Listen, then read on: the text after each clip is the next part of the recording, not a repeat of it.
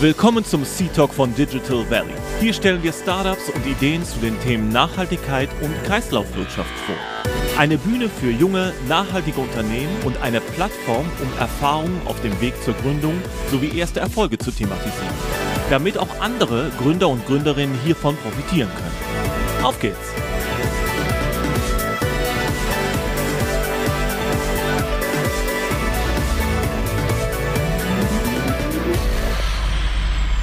Lieber Florian Hildebrand, Tachchen, cool, dass du bei uns im Digital Valley Seed Talk dabei bist.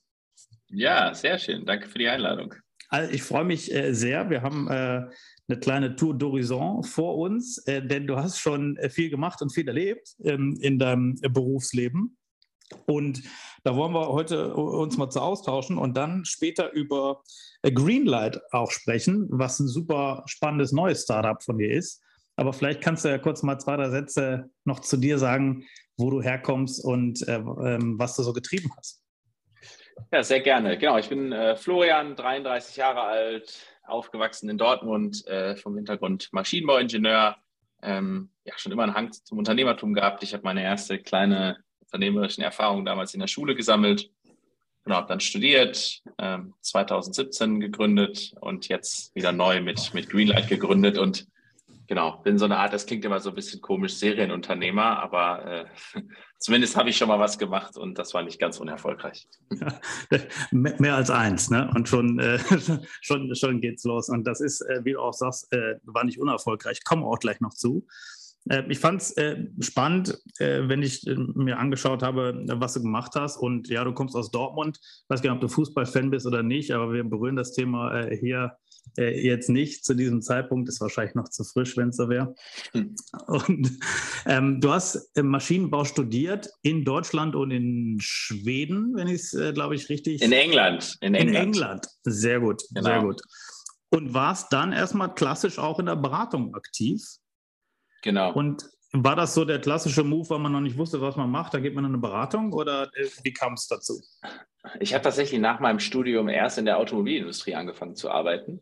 War dann erst in England und habe dort ähm, im Industrial Engineering angefangen und habe so erste äh, Versuche gemacht, wie man ähm, Fabriken und Prozesse entwickelt und ähm, hatte dann damals einen sehr coolen Chef und Mentor, der mich sehr gefördert hat und der mir sehr früh Verantwortung gegeben hat. Und dann bin ich in die ersten Wochen tatsächlich das erste Mal richtig aus die auf die Nase gefallen. Wir haben eine Produktionslinie damals ähm, launchen wollen und ähm, haben im Endeffekt eine alte Linie ersetzt durch eine neue und das war mein Projekt und das ist komplett schief gegangen, was dazu geführt hat, dass direkt ähm, eine Person mehr eingestellt wurde, nur um das, äh, das Thema jetzt ähm, aufzufangen und das ist gerade in der Autoindustrie echt ein Thema, weil die Margen da relativ klein sind im Supplier-Bereich.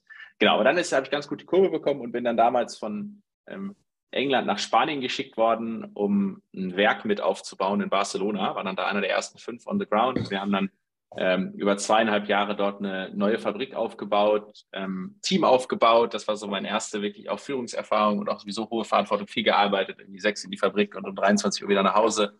Ähm, über ein paar Jahre das gemacht und eine extrem coole, lehrreiche Zeit.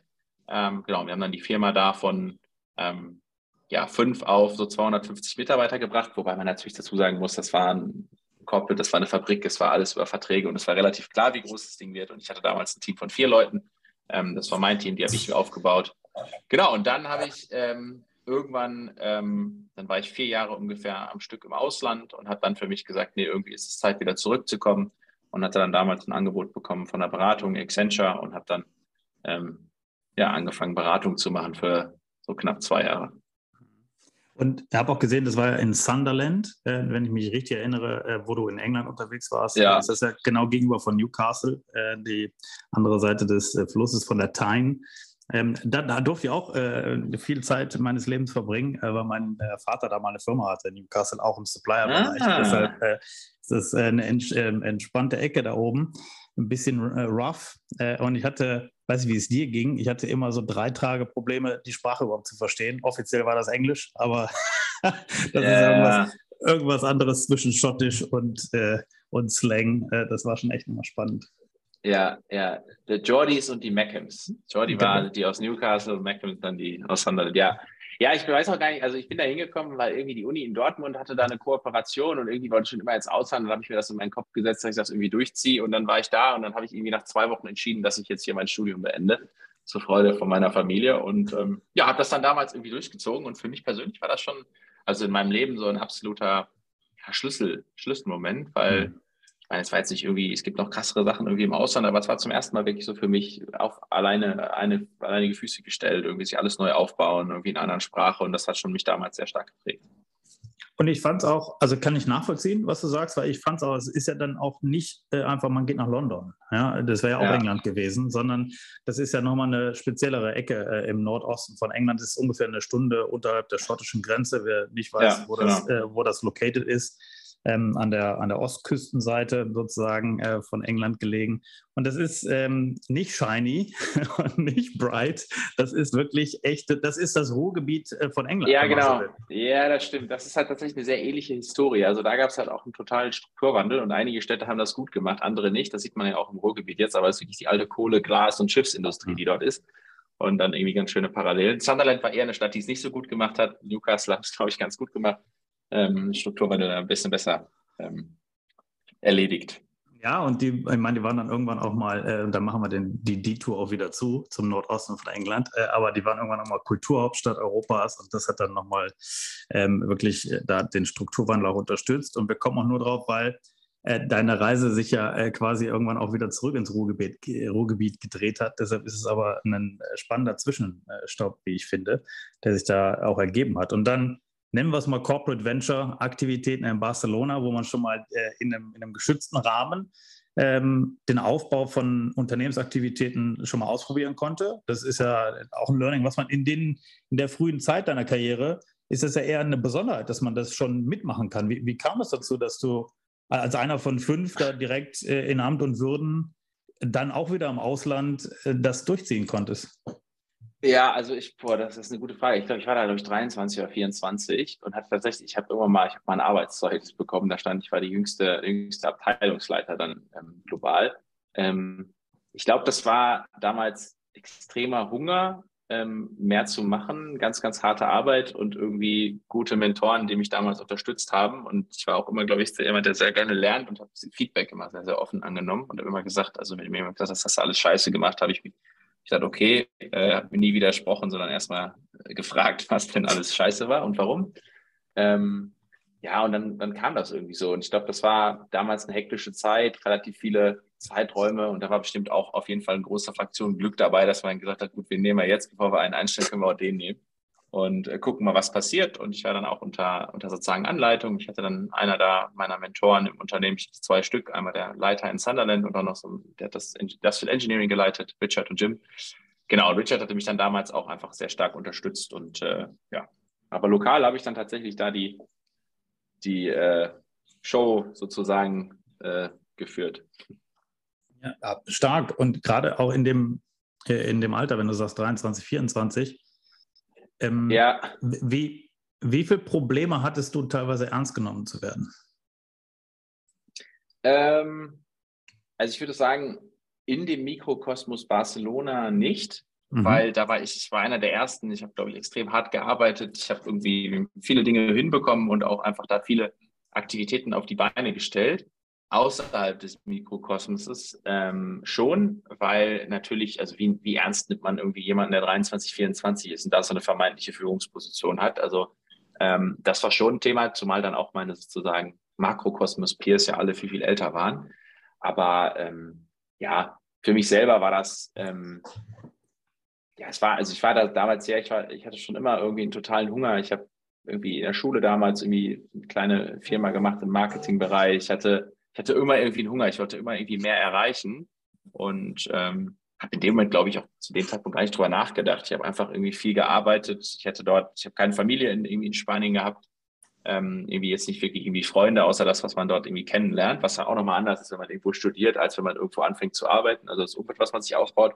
Und so war halt mein Leben halt einfach morgens und abends, äh, von morgens bis abends halt einfach die, die Arbeit und habe dann, glaube ich, auch das, was andere Leute mit Erfahrung vielleicht schneller machen können, einfach durch extrem harte Arbeit dann wettmachen können. Ich glaube, ein guter Punkt ist aber auch zu sagen, äh, ich habe nicht drüber nachgedacht. Weil mhm. ich kann so, es, es resoniert ein bisschen bei mir, weil ich eine ähnliche Erfahrung hatte, dass ich, da habe ich bei der Deutschen Bank angefangen ähm, und äh, war da auch sehr früh in Positionen, wo ich in der Verantwortung war, äh, große Kredite, äh, Kreditportfolien und äh, syndizierte 100 Millionen und mehr Kredite an Unternehmenslenker zu geben. Und dann sitzt du mit dem CFO zusammen und du bist selber 24, 25 äh, und, er ist, und er ist 55. Ähm, und das, die Schwierigkeit hat sich spätestens nach dem dritten Meeting dann äh, aufgehoben, wenn man merkte, dass die Inhalte, die besprochen werden, alle Hand und Fuß haben. Ähm, und die ersten zwei Meetings waren immer zäh, muss man ehrlicherweise gestehen, weil man immer beäugt wurde in den, in den Gesprächen.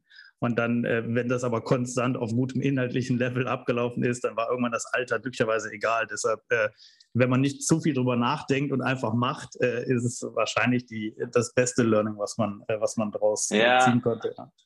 Ja, absolut. Es war auch eine, also klar, es war auch eine, eine harte Zeit, eine extrem harte Zeit, ähm, wo ich am Ende auch wirklich kaputt war. Aber es war auch irgendwie eine dankbare Zeit. Also viel Verantwortung, irgendwie viel Budget. Ich konnte mhm. viel selber entscheiden. Ich konnte mir das Team aussuchen. Wir haben total, ja, totale Erfolge gefeiert. Wir haben damals irgendwie in ganz, ganz kurzer Zeit sieben Produktionslinien da gelauncht. Wir haben irgendwie verschiedene Produktlaunches mitgemacht. Ähm, haben wirklich halt wirklich von irgendwie ne, Vorfertigung bis hin zur Serienfertigung, das alles mitgemacht und irgendwie Systeme integriert. Und das war schon irgendwie Industrie 4.0 und also Themen. Das war schon auch irgendwie eine, ja, eine, auch irgendwie eine total befriedigende Zeit. Und man hat halt einfach sehr hart gearbeitet und nicht viel verdient, aber irgendwie trotzdem, ähm, ja, da eine gewisse, auch, ja, sicherlich auch einfach eine, was zurückbekommen. Ja. Dann bist du, du hast es eben schon angedeutet, auch weil du zurück nach Deutschland wolltest, ähm, hast du den Schritt dann raus aus, aus dem Unternehmen wieder gemacht. Ähm, ja. Und bist dann nach Frankfurt, glaube ich, gegangen, richtig? Genau, ich bin nach Frankfurt gegangen damals. Ich fand das dann irgendwie, also ich muss dazu sagen, ich habe auch meine Karriere, also ich habe viele Sachen erst durch Erfahrung gelernt oder durch irgendwie hinhören und irgendwie verstehen gelernt. Ich hatte jetzt nicht so diesen krassen Plan, dass ich irgendwie hätte, hätte ich vielleicht meinem jüngeren Ich mal sagen sollen, äh, achte darauf, dass er auf eine gute Uni geht und dir dann irgendwie ein gutes Netzwerk irgendwie aufbaust und leg dann größeren Fokus drauf. Für mich war das immer so ein bisschen mehr hands-on, was mich irgendwie getrieben hat. Und dieses ganze Thema Beratung und McKinsey und so, das habe ich damals viel. Also jemand, der mich sehr inspiriert hat, war mein Cousin, äh, mit dem ich jetzt auch ganz, ganz viel zusammen mache. Und ähm, der war damals in Frankfurt Partner bei einer Großkanzlei. Ähm, und ähm, dann habe ich immer gedacht, gut, wenn ich vielleicht auch immer erfolgreich sein will, dann muss ich ein bisschen auch so sein wie der und habe mich dann so ein bisschen nach Frankfurt orientiert und der hat mir das so ein bisschen auch damals ehrlicherweise erst erklärt. Es gibt hier irgendwie Beratungen und dann gibt es McKinsey und so weiter. Und ja, da hatte ich dann damals ein, ähm, ein Angebot von Accenture und fand das dann ganz spannend. Ich habe ja in diesem, ja, ich sag mal, in diesem Barcelona-Mikrokosmos eigentlich nur eine Sache gemacht und das war Industrial Engineering, ganz, ganz klein. Das war meine Welt. Ich habe nicht groß irgendwie über Finanzen nachgedacht oder irgendwie Unternehmensführung, sondern ich habe im Endeffekt einen sehr abgesteckten Bereich gehabt. Dann habe ich gedacht, okay, jetzt mal in die Beratung rein, mal so ein bisschen in Schritt nach oben machen und vielleicht mal von oben nach unten zu schauen und zu gucken, was ist eigentlich unternehmensmäßig irgendwie los. Genau, und dann damals war das Thema Industrie 4.0 und Manufacturing, das ist so losgegangen zu dem Zeitpunkt auch in den Beratungen. Und genau, da hatte ich natürlich durch meine Vorerfahrung einen ganz guten, ganz gute, ganz guten Einstieg und habe das dann gemacht und habe parallel dann auch angefangen, noch einen Master zu machen. Den habe ich damals berufsbegleitend gemacht. Ich hatte damals nur einen Bachelor. Genau. Und ja, dann habe ich zwei Jahre Beratung gemacht. Das war auch spannend. Da habe ich auch viel gesehen und viel gelernt und ähm, ja, vor allem was das Thema, glaube ich, Strukturieren angeht, wie man an Sachen denkt, auch, glaube ich, holistischer zu denken, nicht nur irgendwie ein Department, sondern etwas breiter zu denken. So Beratung gleich äh, MBA on the Job. Ja, äh, äh, genau. Ein Stück weit. ja, ist ein, ist, ein, ist ein guter Proxy ja, dafür, weil man natürlich äh, viele, viele unterschiedliche Bereiche sieht. Und dann warst du in, komplett in dem IoT-Bereich einmal hands-on äh, vor in deinem Job Barcelona und äh, Sunderland unterwegs und dann sozusagen der theoretische Überbau nochmal, wie, wie geht man strukturiert an. Ähm, und dann, das, das äh, hat mich schmunzeln lassen, geht man aus hands-on und baut ein Startup auf im Bereich von Audit. Ähm, ja. Wie, die Brücke musste mir kurz bauen. Wie, wie, seid genau. ihr, wie seid ihr drauf gekommen, irgendwann zu sagen, ey, lass mal Qualifies aufbauen? Ja, also Qualifies war tatsächlich der dritte Schritt. Es fehlt noch ein Schritt. Ich bin tatsächlich äh, nach der Beratung noch Vorstandsassistent gewesen. Ich bin dann damals hm. abgeworben worden und war ein Jahr Vorstandsassistent beim Gieswert Rühl, dem ehemaligen CEO von Klöckner. Und der hat damals über Jahre hinweg eine ganz tolle Transformation in diesem Konzern angestoßen in Duisburg. Und darüber bin ich dann übrigens auch zurückgekommen nach Düsseldorf. Ähm, genau, der hat eine Transformation angestoßen ähm, und hat sich sehr viel mit dem Thema Startups beschäftigt. Und ähm, genau, ich hatte dann damals das, das Angebot ähm, und habe mich dann auch wieder sehr stark natürlich mit ihm beschäftigt als Person, aber auch so ein bisschen mit dem, was irgendwie läuft und habe darüber so wieder den ersten Hang Richtung Startup-Szene gehabt ähm, und mich so ein bisschen an das erinnert, was ich eigentlich früher immer machen wollte. Und genau, habe das ein Jahr gemacht und irgendwie nach einem halben Jahr, wir waren dann viel im, wir haben damals versucht, aus dem also neben allen möglichen Forschungsaktivitäten auch so ein paar Startups sozusagen aus dem Corporate-Umfeld zu launchen. Und da war ich dann viel dabei, ähm, waren viel im Silicon Valley und haben viel mit Investoren gesprochen. Und da habe ich so dieses ganze Thema VC-Szene mhm. und so weiter auch kennengelernt. Und irgendwie ist dann für mich irgendwie klar gewesen. Also es war total viel gelernt und auch viele Leute kennengelernt, aber man ist natürlich schon immer so ein bisschen die, ja, ich sag mal, der, der Mensch, der mitschreibt im Meeting und am Ende Zusammenfassung schickt. Und ich dachte mir, nee, eigentlich will ich lieber der sein, der jetzt irgendwie sitzt und mitverhandelt und wollte dann ähm, gründen. Ähm, genau, habe dann mir verschiedene Sachen angeguckt und dann habe ich damals über einen, über einen Zufall den David kennengelernt, der sich damals mit ChemSquare auf die Reise gemacht hat, einen Marktplatz für chemische Rohstoffe aufzubauen. Und das fand ich super spannend. Wir haben uns damals irgendwie gut, äh, sehr, sehr gut verstanden und ich bin dann sozusagen mit ihm auf diese Reise gestartet und dann sind wir mit ChemSquare, ähm, haben wir das eine Zeit lang gemacht und haben festgestellt, dass wir da jetzt nicht wirklich ein Produkt oder ein Product Market Fit haben, plus irgendwie auch viele Probleme ähm, äh, generell in dem Markt gesehen haben und auch wir die Dinge als so, ich sag mal in Anführungszeichen, Erstgründer auch echt ziemlich teilweise falsch aufgezogen haben und haben dann aber aus dem Scheitern heraus, wir sind dran geblieben und haben dann im Endeffekt aus ChemSquare Qualifies geschaffen, diese Audit-Plattform. Und das Ganze war jetzt nicht so, dass es auf Papier entstanden ist, sondern wir hatten dann damals ähm, im Endeffekt kein Geld mehr mhm. und äh, mussten dann damals zum ersten Mal wirklich auch Leute entlassen. Wir sind dann von irgendwie zehn auf drei wieder zurück und haben dann einfach ganz viel mit unseren Investoren ähm, und äh, überlegt, was machen wir jetzt eigentlich als nächstes. Und wir haben an Gott sei Dank irgendwie viel Vertrauen, Vertrauen bekommen von den Leuten, die damals bei uns investiert hatten. So viel Geld war da jetzt auch noch nicht drin in der Firma, vielleicht ein paar hunderttausend. Ähm, und wir haben dann ähm, im Endeffekt verschiedene Modelle entwickelt, die wir aus den ganzen Learnings aus diesen anderthalb Jahren ChemSquare irgendwie machen konnten, was wir da so gesehen haben und haben dann so eine damals so eine Art, so eine Mindmap gebaut mit drei Geschäftsmodellen, was wir glauben, was funktionieren könnte. Und eins davon war auch Audits. Und wir haben dann damals auf unserer Website verschiedene Modelle getestet. wenn man irgendwie die Idee gab, wir machen etwas mit Dokumenten und wir machen eine Suchplattform für Rohstoffe und wir machen eben Audits und haben getrackt, wie weit die Leute dann ähm, eigentlich, also wie, wie bereit waren die Leute dafür Geld zu zahlen und wie viel Interesse war da. Und bei diesem Audit-Thema, als wir das live geschaltet haben, da war es irgendwie von Anfang an super viel Traction drauf. Und dann haben wir damals gesagt, okay, dann machen wir jetzt eine Audit-Plattform und wir haben uns dann den Markt angeguckt, haben gesehen, es gibt da verschiedene irgendwie Audit-Player und das ist alles sehr fragmentiert. Dann haben wir gesagt, gut, dann gehen wir mit der Marktplatzdenke drauf, machen einfach so eine Marktplatzplattform drauf, wo dann Leute sehen können, von welchem Auditor und so weiter kannst du kaufen. Und dann haben wir das live geschaltet und zu dem Zeitpunkt hatten wir noch gar keine Audits. Äh, aber tatsächlich ist am ersten Tag haben wir dann irgendwie was live geschaltet und irgendwie ein paar Tage vor Weihnachten und am ersten Tag hatten wir dann irgendwie vier Bestellungen oder vier Anfragen für konkrete äh, Audits. Und das war mehr, als wir im Marktplatz jemals gesammelt hatten, ähm, über anderthalb Jahre. Und haben gedacht, okay, das könnte irgendwie spannend sein. Genau, so ist das dann damals gekommen. Dann den Qualifiers als Geschäftsmodell mal kurz. Das ähm, ist dann tatsächlich als, als Marktplatz aufgezogen worden und dahinter habt ihr Auditor dann vermittelt, ja. die auf, auf Spezialprojekte gegangen sind? Oder vielleicht, dass du es ja. kurz erläuterst? Ja? ja, das hat sich dann auch noch mal ein bisschen gewandelt. Also wir haben damit dann angefangen und dann festgestellt, okay, das ist, ähm, wir haben da zwar auch Firmen gehabt, die mit uns zusammenarbeiten wollten, aber eigentlich, wenn du wirklich richtig tief rein willst und die Idee von Qualifies ist ja, nicht nur Audits zu machen, sondern eigentlich wollen wir über diese ganzen Daten, und ich sage mal, das sind alles Daten, die heute nicht in den Maschinen, äh, über Maschinen abgegriffen werden, sondern das sind quasi Metadaten, die verschiedene ähm, ja, Erkenntnisse ähm, ähm, erschließen lassen und über diese Daten wollten wir eigentlich Vorhersagen treffen. Und deswegen war relativ schnell klar, okay, wir müssen eigentlich die Daten ownen und ähm, die Margen sind nicht so sehr einfach nur in der Vermittlung, sondern die Margen sind in der Erstellung und haben dann relativ früh nach ein paar Monaten angefangen, ähm, eigene Audits anzubieten. Wir hatten dann so ein Modell, wo wir gesagt haben, hier ist der Marktplatz, aber du kannst auch von uns kaufen und hatten dann quasi mhm. uns als Auditor angeboten und zufälligerweise mit irgendwie kompetitiven Preisen und ähm, haben dann festgestellt, dass darüber dann Traction kam und dann haben wir angefangen, eine eigene Abteilung dafür aufzubauen. Ja, und so ist das Ding dann wirklich gewachsen. Und heute, mein Qualifies hat heute knapp 140 Mitarbeiter, gute achtstellige Umsätze ähm, und läuft echt gut als Unternehmen. Ähm, Aber genau. lass mal mal kurz bei, bei Qualifies, wo du sagst, dann auch selber Auditor. Ähm, jetzt ist ja ein Audit immer ein Gütesiegel für eigentlich Trust, was du dir einkaufst, ja, äh, weil irgendwer äh, bewertet, wie beim Steuerberater, Wirtschaftsprüfer und dergleichen mehr, sagt, hey, die Bilanz ist richtig, kommt ein Stempel drauf, ist geprüft, ähm, ist es ja bei einem Audit auch für das jeweilige Spezialthema. Wie konntet ihr diesen Trust innerhalb kürzester Zeit eigentlich transportieren? Und das noch über eine, über eine Plattform auch, ohne dass ihr quasi als, mhm. Äh, ihr hattet ja noch keine Brand Awareness. Ja, ihr, ja. Ja, am Anfang war das tatsächlich viel. Also wir haben dann, also ich würde sagen, es waren zwei Sachen. Aktivität und Leute. Zum einen haben wir uns Leute reingeholt aus der Industrie, die da so ein bisschen für standen und die ähm, sich da auch auskannten und dann so ein bisschen ähm, darüber äh, uns dann eine Brand gegeben haben oder zumindest mal äh, äh, gewissen Trust.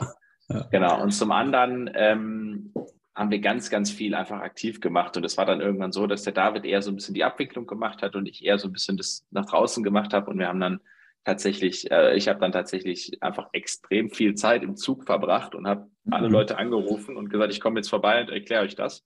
Und ich hatte, glaube ich, damals in den ersten neun Monaten, als wir damit gestartet haben, irgendwie 75 On-Site-Meetings. Also fast jeden zweiten Tag war ich dann irgendwo und habe dann die Leute da besucht und kennengelernt und versucht zu verstehen, wie die Industrie tickt, äh, tickt worauf achten die Leute, ähm, was ist ihnen wichtig. Ähm, ja, und hab, dann haben wir darüber eine Position aufgebaut und dann fing das halt an, dass uns die ersten mit Audits dann betraut haben, haben so ein paar testweise Audits gemacht, darüber haben wir das dann gelernt. Und dann ging das eigentlich los, dass wir dann, äh, dann hatten wir mehr Kunden drauf, dann konnten wir die Logos zeigen, dann konnten wir darüber sprechen, hatten erste Ergebnisse. Und dann ähm, ja, war das im ersten Jahr gut, im zweiten Jahr war das schon, schon richtig, richtig gut. Dann kam auch irgendwann Covid, was uns total in die Hände gespielt hatte, weil dann keiner mehr reisen konnte. Und das Modell eben von, von Qualifies ist, wir haben eine zentrale Plattform, wo wir im Endeffekt den Audit-Prozess digitalisiert haben. Und ähm, im Endeffekt für den Kunden ist das so ein bisschen Audits kaufen wie bei Amazon, nur dass dahinter ein ganz, ganz komplexes System ist. Und dann nutzen wir eben ähm, sozusagen einen globalen Auditorenpool, den wir dann in die äh, Fabriken schicken, die dann aber mit dem Qualifies Gütesiegel halt loslaufen. Und so mussten wir halt nicht reisen und sind dann in dieser Zeit durch diesen digitalen Ansatz und durch dieses, ich sag mal, Auditor-Pool-Modell in der Zeit sehr, sehr stark gewachsen. Und ähm, genau, dann kam das ganze Thema Ukraine-Krieg, dann ging es nochmal ein bisschen nach vorne für uns und äh, ja. Stark. Und jetzt mal fast forward, weil wir ja gleich auch noch über, über Greenlight äh, sprechen wollen. Bist du dann aber ja aus äh, Qualifies äh, geexited?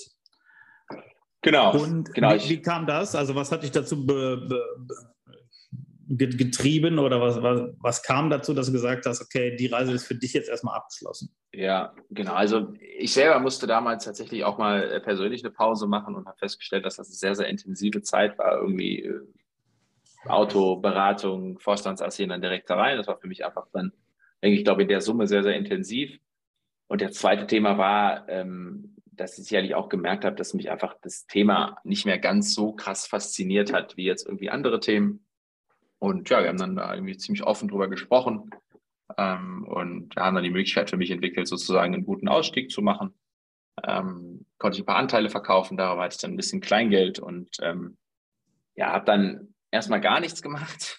Dann erstmal sozusagen bin dann morgens aufgestanden um elf und habe angefangen, Playstation zu spielen und das ein paar Wochen gemacht. Und dann, ähm, ja, habe ich dann irgendwann überlegt, okay, jetzt ist wahrscheinlich auch, und durch, auch durch Druck von meiner Frau, die da meinte, so, was ist jetzt hier eigentlich los? Äh, habe ich gedacht, okay, vielleicht müssen wir wieder was machen und habe mich dann halt viel mit diesem ganzen Thema Nachhaltigkeit beschäftigt und irgendwie Emissionen und, und das ging alles nach oben oder geht ja immer noch nach oben und habe das schon irgendwie auch gemerkt, wir sind vorher zwei Jahre lang, haben wir so Sommerreisen gemacht und sind dann irgendwie zwei, drei Monate mit dem Elektroauto durch Europa gefahren und da immer wieder das Thema ähm, Wasserknappheit und Trockenheit und das war irgendwie total präsent und aber nicht ganz so aktiv präsent, sondern eher so ein bisschen im Hinterkopf präsent. Ich hatte damals tatsächlich auch bei Qualified immer so versucht zu pushen, lass uns doch jetzt auch Nachhaltigkeitsaudits und und äh, so dieses Thema irgendwie, das war mir irgendwie sehr, sehr wichtig und habe dann damals auch Qualifies zu äh, Leaders for Climate Action geholt von den ähm, Heilemännern aus, aus, aus Berlin gearbeitet, einfach da irgendwie einen Wert drauf gelegt, habe damals dann gesagt, für jedes Audit pflanzen wir einen Baum und irgendwie war, hat mich das fasziniert oder hat mich das irgendwie total interessiert. Ähm, genau, und dann habe ich angefangen, in den Bereich zu investieren, habe dann so ein paar ähm, ja, bis Angel-Tickets gemacht im Bereich ähm, Green Tech, Climate Tech. Der, äh, natürlich total der Anfänger, also ich wusste überhaupt nicht, wie man sollte. Am Anfang musste ich überhaupt erstmal fokussieren. Aber habe dann eigentlich relativ schnell gemerkt, boah, das ist jetzt irgendwie nicht so richtig, eigentlich will ich wieder gründen. Wie viele und, Investments hast du getätigt in der Zeit? Also wie viele Tickets hast du geschossen? Boah, weiß ich nicht, wie viel habe ich jetzt insgesamt, würde ich sagen, habe ich so acht oder so neun oder so insgesamt gemacht. Also ist jetzt noch nicht so, dass ich sagen würde, ich bin jetzt da irgendwie ein ganz, ganz aktiver äh, Investor, aber ich habe ein paar Sachen gemacht. Auf die ähm, Zeit gerechnet war das schon eine ganz gute Quote, oder? In, in der Zeit. Ja das, sind, ja, das sind jetzt auch nicht immer riesige Tickets gewesen, das sind teilweise auch kleinere Sachen und ich habe jetzt auch noch ein paar Sachen gemacht. Ich würde sagen, ich habe jetzt so insgesamt irgendwie acht, neun Sachen gemacht, genau. Ja, und ja, dann habe ich mich viel beschäftigt mit dem Thema ähm, ja, Emissionen und habe dann ähm, ja, einfach angefangen in diesem Bereich zu netzwerken, habe dann viel irgendwie mit, mit Investoren gesprochen, mit Gründern in der Zeit, habe viel gelesen und irgendwie einfach mal so generell versucht zu verstehen, was läuft da gerade und was kann man vielleicht machen. Und habe dann damals für mich so ein Miro-Board aufgemacht und am Ende stand im Endeffekt, ich will eine Firma haben, die es irgendwie schafft, irgendwie 100 Millionen Tonnen CO2 im Jahr zu reduzieren und die möchte ich gut finanziert haben. Und dann habe ich reverse engineert und habe gesagt, okay, was muss ich dafür machen? Und dann habe ich irgendwie angefangen zu sagen, okay, jetzt ähm, ich brauche ein Team und ich brauche eine Technologie. Und ja, habe dann so eine Innovationsreise gemacht in Deutschland und bin von Uni zu Uni getingelt auf der Suche nach spannenden Technologien, habe die Leute damals angeschrieben mit, hey, ich bin Florian, ich habe mal ein bisschen Geld verdient, ich weiß so ein bisschen, wie man ein Unternehmen aufbaut, hat jemand Lust, mit mir zusammenzuarbeiten? Genau, und bin danach nach ganz, ganz vielen Terminen dann beim Peter rausgekommen. Das ist der Erfinder von, von der Greenlight-Technologie. Genau, das haben wir jetzt gegründet. Und die äh, hast du in welcher Uni dann gefunden, die Technologie und den Peter? Genau, Uni Duisburg-Essen. Ähm, genau, und deswegen ist die Firma jetzt auch in Essen. Ja, und das ist in, man, äh, das wissen vielleicht manche nicht, für Banken ist Frankfurt in Deutschland der Standort und alles, was Energieunternehmen sind, ist die Kombination aus Essen und Düsseldorf äh, der Standort, äh, wenn man so will. Also das ist die Hochburg für deutsche Energieunternehmen. Deshalb von der Location her richtig angesiedelt, würde ich sagen. Ähm, Absolut. Auch, gerade auch wenn man sich das äh, entstehende Ökosystem jetzt im, im Ruhrgebiet anschaut, über die RAK-Stiftung, die Rohkohle AG-Stiftung, die äh, natürlich stark in den Strukturwandel in, äh, im Ruhrgebiet investiert, die BRIC ähm, auch aufgezogen hat, ein großes, ähm, großer Ökosystem. Player, der ein Inkubator und ein Accelerator ist, auch in Essen. Also da entsteht gerade total viel ne, in und um Absolut. Essen herum. Plus Absolut.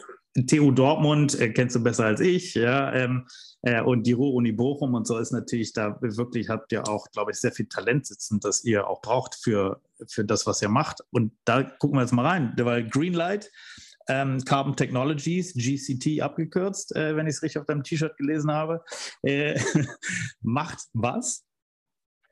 Genau, im Endeffekt geht es um das Thema Direct Air Capture. Also wenn man mal so ein bisschen rauszoomt, dann ähm, stoßen wir jedes Jahr so knapp, jetzt dieses Jahr werden es wahrscheinlich so 44 Gigatonnen oder letztes Jahr 44 Gigatonnen CO2, die dann halt in der Atmosphäre bleiben, aus. Und wir werden mit allen Emissionsreduktionen, also grüne Energie und, und Prozesse, die wir im Endeffekt, äh, wo wir auch vermeiden können, dass CO2 ausgestoßen wird, jetzt am Ende auch bis 2050 immer noch ein großer Teil an Emissionen sein, den wir jährlich aus der Atmosphäre holen müssen, ja. ähm, wenn wir das Thema 1,5 Grad Ziel oder auch selbst das 2 Grad Ziel ähm, halten wollen. Und das ist eben ein sehr, sehr großer Bereich und ähm, beim Thema oder eine große Menge. Und ähm, da gibt es jetzt eben wenige Technologien, die in der Lage sind, wirklich das CO2 aus der Atmosphäre rauszuholen und wirklich zu binden. Also negative Emissionen, nicht nur Emissionen reduzieren, sondern wirklich negative Emissionen. Und ähm, ja, die Schwierigkeit bei dem ganzen Thema ist, dass wir reden viel von CO2 und von, von was das für einen Einfluss hat fürs Klima, aber das CO2 ist mit 0,04 Prozent nur ein ganz, ganz kleiner Bestandteil der Luft. Also der Großteil ist Stickstoff und Sauerstoff. Ist also unglaublich schwierig, etwas aus der Luft rauszuholen, was nur 0,04 Prozent hat. Und ähm, der Peter hat eben die letzten 15 Jahre an diesem Thema geforscht und hat einen sehr, sehr spannenden Prozess entwickelt, der es uns ermöglicht, das CO2 erstmal ohne Energie aus der Luft rauszuziehen, das dann zu binden. Und wenn man dann irgendwas mit diesem CO2 machen will, also sei es, dass man es irgendwie unter der Erde verpressen will oder man, ähm, man, man daraus irgendwelche Rohstoffe wieder machen will, wie zum Beispiel E-Fuels, ähm, da muss man das in sehr reiner Form haben. Und dafür hat er eben eine Wasserstoffelektrolyse genutzt. Ähm, wir produzieren quasi Wasserstoff und dabei wird dieses CO2 dann frei. Ähm, und das ist eben ein sehr, sehr spannender Prozess, weil wir ihn kontinuierlich fahren können, weil wir ihn auf grüne Energien abstimmen können ähm, und weil er halt sehr, sehr energieeffizient ist. Und ja, das Thema fand ich unglaublich spannend, als ich ihn dann damals kennengelernt habe. Wir haben dann im September die Firma gegründet, noch mit einem anderen Unternehmer zusammen, dem Niklas, den ich seit 2017 kenne der auch ähm, viel im Venture-Bereich gemacht hat und immer so an der Schnittstelle von Business und Technology gearbeitet hat. Ja, haben dann damals die Firma gegründet und äh, haben dann im Oktober den ersten größeren Prototypen gebaut, haben ähm, die IP aus der Uni rausgekauft, zwei Patentfamilien und haben dann ähm, ja im November eine dreieinhalb Millionen Euro Pre-Seed-Finanzierung gemacht. Mittlerweile haben wir das auf acht Millionen Euro erweitern können über eine Extension Round, die wir jetzt vor kurzem gemacht haben, ähm, sodass wir jetzt irgendwie ein ganz gutes, ich sag mal, Startkapital haben. Wir haben ein Team aufgebaut von 15 absolut tollen Leuten ähm, und bauen jetzt im Endeffekt Prototypen in Essen. Und weil du das gerade gesagt hast, also es ist ein spannendes Ökosystem, was entsteht. Ähm, ich glaube, wo wir auf jeden Fall noch nachziehen müssen, ist am Thema Förderung. Mhm. Wenn man sich anguckt, was äh, Unternehmen international bekommen, irgendwie, im, ich sag mal, im Vergleich, es gibt ganz, ganz viele Direct Air Capture Teams, gerade in den USA, und was auch für langfristige Incentives gesetzt werden. Da muss man sehr aufpassen, dass es nicht irgendwie developed in Germany und scaled in die US ist. Ja. Ähm, ja, man geht aber natürlich mit dem, mit dem, Inflation Reduction Act äh, ist das natürlich auch nochmal ein, ein riesen äh, Anziehungsmagnet, äh, um da eigentlich Technologie und junge Firmen, aber auch etablierte Firmen in die USA mitzuziehen. Also ist ja gerade sowieso in aller Munde und in allen Medien äh, das Thema. Ähm, da bin ich völlig bei dir, genauso mit äh, der Wachstumsfinanzierung per se, aber dann nachher auch die, die Growth-Phase zu finanzieren. Wir hatten auch, kennst du vielleicht, kommt aus dem Ruhrgebiet äh, von der TU Dortmund, äh, wenn ich es jetzt richtig erinnere, die Jungs von Genesis bauen einen analogen Chip. Äh, Chip-Herstellung ist extrem kapitalintensiv. Das kriegst du in der frühen Phase äh, noch in Europa gestemmt, aber irgendwann muss man halt die Butter und die Fische zusammenkriegen. Ähm, und äh, das ist dann äh, wahrscheinlich nachher schwierig. Das Gleiche könnte euch auch äh, passieren. Da kommen wir gleich noch zu. Ihr habt jetzt ganz viel schon drin gerade. Also erstmal Glückwunsch zur Extension. Ja, das ähm, nochmal gedoppelt, wenn ich es jetzt gerade richtig äh, gehört habe, von dreieinhalb bis nochmal vier drauf äh, auf ungefähr acht. Ähm, äh, die ihr jetzt geraced habt in der, in der Seed. das ist ja auch schon mal stark. Und wenn ich es richtig verstanden habe, war es auch eine interne Runde. Ähm, also ihr habt ja keine zusätzlichen Investoren genommen. Äh, das zeigt ja auch nochmal das Vertrauen, was über die letzten Monate entstanden ist und den Progress, den ihr dann vermutbar ja auch zeigen konntet, sonst hätten die nicht nachgelegt, die schon drin waren. War jetzt kein Grund von äh, Runway Shortage, äh, habe ich verstanden, sondern tatsächlich eigentlich Proof of Trust und Proof of äh, Prototype, wenn man so will, den ihr da schon hingelegt habt. Jetzt ist Direct äh, Air Capture ähm, ja, ein total spannendes Verfahren. Du hast ja auch schon zwei Wege gesagt, die dann dabei rauskommen. Also entweder machst du nachher einen Carbon Capture Storage und presst es in, in die Erde, äh, wo es viele ähm, Modellversuche auch schon zu gibt. In Deutschland haben wir da auch schon viel drüber geredet äh, bisher, ähm, aber äh, zumindest noch nicht prominent, dass man an mehreren Stellen vertestet. In den Nordics wird es häufiger schon ähm, veranstaltet. Aber das ist nicht euer Weg. Euer Weg ist daraus dann Wasserstoff ähm, zu produzieren. Und so habe ich es zumindest verstanden. Jetzt ist der Prozess allerdings sehr energieintensiv, zumindest in meiner Erinnerung. Ähm, und da ist dann ja die Frage, wenn man das nachhaltig gestalten will, wie sieht denn da euer, äh, euer Prozess dann eigentlich äh, vor? Das müsst ihr ja im besten Fall mit regenerativen Energien dann auch hinbekommen. Ja, also vielleicht nochmal einen Schritt, einen Schritt nochmal noch mal zurück. Also genau, da gibt es, also wir selber auf das Thema Storage oder Utilization. Wir fokussieren uns aktuell auf Utilization, aber für die Technologie ist es eigentlich egal.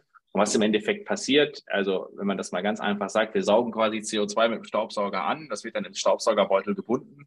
Und um dann den Staubsaugerbeutel weiter zu verwenden, müssen wir das CO2 aus dem Staubsaugerbeutel rausholen. Und in diesem Prozess entsteht Wasserstoff, sodass du am Ende CO2 und Wasserstoff hast. Und das kannst du dann eben synthetisieren zu Kraftstoffen oder auch zu künstlichem Methan, Methanol, was auch immer. Da brauchst du das C-Atom und den Wasserstoff. Ähm, genau, also Wasserstoff an sich benötigt extrem viel Energie. Alle anderen Direct Air Capture Verfahren benötigen auch ganz viele Energien, ähm, weil immer dieser Schritt, dieses, dieser Desorption, also absorbieren und dann wieder desorbieren, der braucht immer viel Energie. Und bei uns ist sozusagen der Vorteil, dass wir sowieso schon einen Prozess nutzen, der viel Energie braucht, nämlich die Wasserstoffelektrolyse. Und wir nutzen quasi einen, einen, einen Topf Wasser und wir kochen Reis und legen noch ein Frühstücksei dazu. Und ähm, es wird ohne das gar nicht gehen. Aber natürlich muss das auf grünen Energien laufen. Also wir können nicht das CO2 aus der Luft ziehen mit irgendwie Ölenergie oder gasgetriebener Energie oder Kohleenergie. Das macht überhaupt keinen Sinn, weil dann stoßen wir mehr CO2 aus in dem Prozess, als wir wieder rausholen. Das ist also einfach nur dann Verbrennen von irgendwie sinnloser Energie. Ähm, wir werden das trotzdem im großen Stil machen und dafür brauchen wir absolut erneuerbare Energien. Ähm, und ich sehe dafür oder wir sehen dafür eigentlich zwei Pfade. Du kannst entweder große Anlagen bauen an Stellen, wo du ganz, ganz viel Renewable Energies hast, ähm, also im globalen Süden oder teilweise auch im Norden, wo dann im Endeffekt in Dänemark, Norwegen und so weiter sehr viel Windenergie ähm, zur Verfügung ist. Das macht Sinn. Und das zweite Thema, was sinn, sinnhaft, sinnhaftig ist, ist zum Ausbau von, äh, zum Abbau von Lastspitzen. Also wie man ja weiß, ist das deutsche und auch ehrlicherweise das europäische, aber auch das amerikanische Stromnetz noch nicht so ausgebaut, um diese ganze Energie aus den Bereichen, wo sie entsteht, ähm, dahin zu transportieren, wo sie benutzt wird. Das wird sich über verschiedene Systeme verbessern. 1,5 ist da sehr, sehr stark dran. Also auch besser zu verteilen. Man wird irgendwie LAFT, das ist ja quasi eine fluktuierende Energieherstellung und eine fluktuierende Abnahme. Das besser zu synchronisieren. Da wird es Möglichkeiten geben. Nichtsdestotrotz werden am Ende Energiespeicher nötig sein. Und ähm, das Spannende eben ist an diesem Thema Direct Air Capture und Wasserstoff, dass du daraus wieder ein künstliches Methan machen kannst. Du kannst die Anlage also fahren und das sind jetzt auch gar nicht so wenige Stunden, wenn eben die Energie ähm, negative Strompreise, also wenn mehr Energie da ist, als abgenommen wird, dann machst du daraus ein Gas und das verfeuerst du dann wieder, wenn es halt irgendwie brauchst, aber eben CO2-neutral, weil das CO2 nicht aus irgendwie einem fossilen Erdgas kommt, sondern aus der Atmosphäre. Das heißt, da sehe ich auch in Deutschland eine, eine hohe oder auch in, in, vielen Teilen Europas eine hohe Anwendungsmöglichkeit. Ähm, genau, aber ich glaube, langfristig die großen Anlagen, die werden im globalen Süden stehen. Das heißt, äh, erstmal danke für den äh, Rundumblick. Das heißt ja, euer Geschäftsmodell ist, ähm, und das ist, ist, erstmal eine Annahme, das musst du mir nämlich nochmal erklären, ist die Entwicklung wirklich der Technologie und daraus resultiert dann ein Anlagenbauunternehmen, das die Anlagen dahin baut, wo die erneuerbare Energie entsteht, also direkt an den Offshore-Windparks, also an der Küste wahrscheinlich dann gelegen, klar, aber nicht auf dem Wasser oder bei den großen ähm, Solarparks. Ja, und das äh, führt dann dazu eben, dass du das auch speichern kannst und eben aber auch weiterverwerten kannst zu Wasserstoff, je nachdem, wie gerade die Situation am äh, Strommarkt sich darstellt. Aber seid ihr am Ende des Tages dann Anlagenbauer oder was ist euer Geschäftsmodell? Ja, das glaube ich, wissen wir tatsächlich selber noch nicht. Wenn man mhm. dann irgendwie viele Pitches und vielen anderen Startups zuhört, ich glaube, das weiß noch keiner so richtig. Also es gibt wahrscheinlich irgendwie drei Wege. Der erste Weg ist so dieser Weg, den jetzt Kleinworks, ein sehr äh, prominenter Wettbewerber oder Mitstreiter, ist ja eigentlich der Wettbewerb von uns ja Öl und Gas, also ein Mitstreiter von uns gemacht haben. Die haben damals die Industrie gebaut und fairerweise wären wir wahrscheinlich ohne die auch gar nicht hier weil da muss man schon sagen, die haben da schon auch den Markt auch für Investoren und, und einfach für wirklich auch breite Anerkennung äh, erschaffen. Die haben eben diesen Ansatz, dass sie halt sehr große Fabriken bauen und dann im Endeffekt die Produkte aus diesen Fabriken, nämlich diese Carbon Credits, weil du ja messbar CO2 reduzierst, das kannst du dann wieder als Credit verkaufen. Ähm, die be betreiben sozusagen eigene Anlagen und verkaufen nachher die Credits. Die sind ja, ja quasi so eine Art Linde-Modell. Ja, das ist eine Möglichkeit, äh, ist eben sehr kapitalintensiv, weil du sehr viel Kapital aufnehmen musst, um diese großen Fabriken zu bauen. Und aufgrund dessen, dass diese Technologie eben ähm, noch sehr unreif ist, du ganz, ganz wenig Bankenkapital dafür bekommst, sondern vor allem Eigenkapital aufnehmen musst. Also ein sehr teurer Weg, gerade für die Unternehmer. Die zweite Möglichkeit ist das, was jetzt irgendwie in Enapta und Sunfire machen, also Wasserstoff-Elektrolyseurhersteller, sich darauf zu fokussieren, modular das sozusagen als Produkt anzubieten und dann ein paar Standardgrößen zu verkaufen und eher. Schnelle Anlagen zu bauen, aber als Produkt. Und die dritte Möglichkeit, die wir sehen, ist im Endeffekt ein Technologie-Licensing, dass man sozusagen Technologie in große Konstrukte reingibt. Ich glaube, diese ganzen Modelle haben alle Vor- und Nachteile. Wir haben bei uns gesehen, dass äh, wir diese Technologie einerseits sehr günstig fahren können, was die Energieseite angeht, andererseits aber die Anlagen nicht ganz so viel kosten, weil wir dann doch relativ viele ähm, Standardkomponenten nutzen können. Und ähm, das führt dazu, dass wir eben glauben, dass wir mit dieser modularen, modularen Sicht doch recht weit kommen können, weil wir wahrscheinlich bei einer gewissen Größe, ohne jetzt irgendwie 500 Millionen ausgeben zu müssen, sondern wahrscheinlich bei einem Investment unter 10 Millionen Euro schon an diesen CO2-Preis rankommen können. Das ist dann wiederum spannend, weil wir dann eben nicht so groß bauen können. Und wir glauben, dass wir in den ersten Jahren jetzt erstmal modular Produkte oder Anlagen bauen werden, aber in einem kleineren, ähm, kleineren Bereich, jetzt nicht irgendwie wie eine Linde, irgendwie riesig große Campparks. Ähm, und dass wir darüber dann äh, die Technologie weiterentwickeln können, hinzu, dass irgendwann eine Bank sagt, hey, das ist wirklich eine reife Technologie, das kann man finanzieren, da gibt es einen hohen, hohen Demand für. Das ist unser Weg. Da hängen natürlich viele Hypothesen dran, die wir aktuell haben. Passt diese CapEx-Hypothese? Kriegen wir das Ganze so hingebaut? Und ähm, das werden wir jetzt die nächsten Wochen sehen. Äh, Commercial ist jetzt eines der Projekte, die wir jetzt angehen werden. Fairerweise, wenn ich aber auf diesen Markt blicke, ist es halt immer noch ein Technologierisiko. Also ich glaube, dass ähm, es kein Marktrisiko ist, also sowohl CO2 als auch Wasserstoff, da kann man Haken hintermachen, da gibt es Abnehmer für, wenn du das kompetitiv herstellen kannst. Die Frage ja. ist eher, kannst du es kompetitiv herstellen? Mhm. Ja. Und das heißt, ihr, äh, also ja, richtig äh, oder verstanden, äh, ihr seid noch im, im Tech-Risk-Bereich und nicht im Market-Risk-Bereich und gleichzeitig wäre aber das, ähm, das Commercial Model dahinter stark getrieben eben durch den CO2-Preis, der dann über die, die Carbon Credits am Markt gehandelt würden. Da seid ihr jetzt wahrscheinlich auch noch nicht so weit, dass ihr sagt, es gibt da eine Minimumgrenze. Habt ihr es wirtschaftlich ist oder habt ihr da schon Estimates, wo ihr sagt, ja, ja wenn wir also der CO2-Preis, es gibt zwei unterschiedliche. Es gibt einmal diesen Voluntary Market, da gehen die Preise teilweise bis über 1000 Euro die Tonne. Und dann gibt es den, den ETS-Markt, da liegt das aktuell irgendwo zwischen 80 bis 100 Euro und soll jetzt bis 2030, da gibt es jetzt keine klare Roadmap, aber es gibt verschiedene Studien, die sagen, dass es auf 200 Euro hochgeht. Mhm. Und man sagt beim Thema Direct Air Capture immer, wenn du es schaffst, für 100 Euro die Tonne CO2 aus der Luft zu ziehen, dann fliegt dein Modell wirklich richtig groß. Das kann bisher keiner, ähm, wir auch nicht. Wir sind wahrscheinlich eher so bei 300 bis 400 Euro aktuell. Ähm, und wir glauben aber, dass wir eben jetzt mit einer Anlage, die unter 10 Millionen Euro kostet, dann so in diesem Bereich 120 bis 150 ja. Euro kommen. Dann ist man schon fast da, plus der CO2-Preis wird noch ein bisschen steigen und ab dann rechnet sich das eigentlich. Dann ist es quasi günstiger, eine Anlage äh, zu betreiben und nachher ein Zertifikat äh, zu verkaufen. Ab dann hast du eine Marge drauf und dann über die Zeit geht der Preis weiter runter. Wir glauben, dass wir so auf 60 Euro kommen können in der Endausbaustufe. Ähm, und dann ist es natürlich sehr attraktiv. Ja, vielleicht, äh, vielleicht auch da als Kontext mal so ungefähr vor zehn Jahren bei der CO2-Preis zwischen 5 und 10 Euro äh, die Tonne, nur dass wir da nochmal ey, auch sehen, wo, ja. wo haben wir uns da eigentlich hinentwickelt und tatsächlich ist der Blick da auch weiter nach oben im Preislevel. Auch der hat natürlich Absolut. unterliegt ja. Volatilitäten, völlig klar, aber ähm, wir kommen da von einem sehr, sehr äh, geringen Anteil äh, lag Absolut. auch daran, dass wir eine, eine hohe Banking-Variante im Markt hatten und dergleichen mehr. Und einfach sehr, sehr viele freie, ohne das zu stark reinzugehen. Es gab sehr viele freie Zertifikate, die am Anfang an, an die Industrie verteilt wurden, die nicht alle benötigt wurden. Und dann über ein Banking-Verfahren wie ein Sparbuch da konnte man die über Jahre hinweg ähm, äh, weiter nutzen, sodass wenig Nachfrage am Markt entstanden äh, ist dahinter. Absolut. Und ich glaube halt, dieses Thema CO2-Preis, also das wird jetzt auch mittlerweile überall tituliert, wir sagen das auch schon eigentlich seit Anfang an, das ist der wichtigste, das wichtigste Steuermechanismus, ja. auch politisch. Das Problem ist, man muss halt einerseits das Ganze global abstimmen, weil du brauchst einen global einheitlichen CO2-Preis und andererseits muss man das halt klar kommunizieren, denn das wird einfach Geld kosten. Ähm, und am Endeffekt, es muss halt relativ klar sein, der CO2-Preis ist heute das, morgen das, übermorgen das. Das heißt, ich muss in so und so vielen Jahren in eine Wärmepumpe, gut, jetzt kommt das Thema Fernwärme, aber in eine grüne Technologie investieren, weil ab dann ähm, ist das Ganze rentabel und nur dann wird es funktionieren.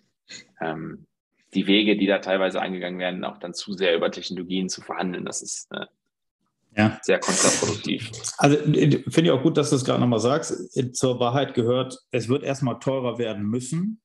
Oder es wird wahrscheinlich nicht anders gehen, als dass unsere Energieversorgung erstmal teurer wird, um die Transformation überhaupt zu bewerkstelligen aber auf die mittel- bis lange Sicht wird es eben in Summe und im Durchschnitt günstiger werden können darüber. So, und genau. das, das ist eben das, was in der Geschichte viel zu selten rüberkommt. Äh, auch mit, der, mit dieser Wärmepumpenkommunikation ist es natürlich schwierig, wenn er nur auf die Kosten die ganze Zeit referenziert wird. Aber wenn man halt nichts ändern würde, bedeutet das ja nicht, dass es per se günstiger werden würde. Und das, dieser Kontext wird in meiner Wahrnehmung nicht hergestellt oder viel zu wenig hergestellt dass wenn man nicht umrüstet, äh, dann wird die Welt übrigens auch nicht rosiger oder bleibt sie rosaroter. Das ist ja nicht der Fall. Absolut. Das wird ja, genauso. Absolut. Äh, ja, so. Ja, und wenn man dann diese ganzen populistischen, die ganzen Arschlöcher, oder es darf ja im Podcast nicht sein, diese ganzen Penner von der Hier AfD hört, die dann halt, okay, ja, dann die ganzen Arschlöcher von der AfD hören, die das überhaupt, die dann halt populistisch auf irgendwelche Mechanismen gehen und dann irgendwelche ja. Leute, die dann vielleicht gar nicht so sehr den Hintergrund haben, um das zu verstehen, ja sagen, gut, das wird alles irgendwie teurer, ja, aber das CO2, was ihr jetzt ausstößt, bleibt tausend Jahre in der Atmosphäre. Die Langzeitschäden werden so viel, viel, viel, viel teurer sein, dass der CO2-Preis und die Wärmepumpe oder das Elektroauto, was man sich dann heute anschafft, natürlich ein Witz dagegen ist. Das Problem ist natürlich, dass das Ganze eben zwei Transformationen sind. Das eine ist die Klimatransformation und das andere ist aber auch die soziale Transformation. Und da hast du halt einfach äh, eine große Herausforderung, das so zu machen, dass du eben nicht krasse Unruhen hast. Aber das ist halt die Kerbe, die aktuell ja, die AfD-Arschlöcher einschlagen und die ähm, Ampelpartei bisher nicht vernünftig kriegt, äh, gelöst kriegt.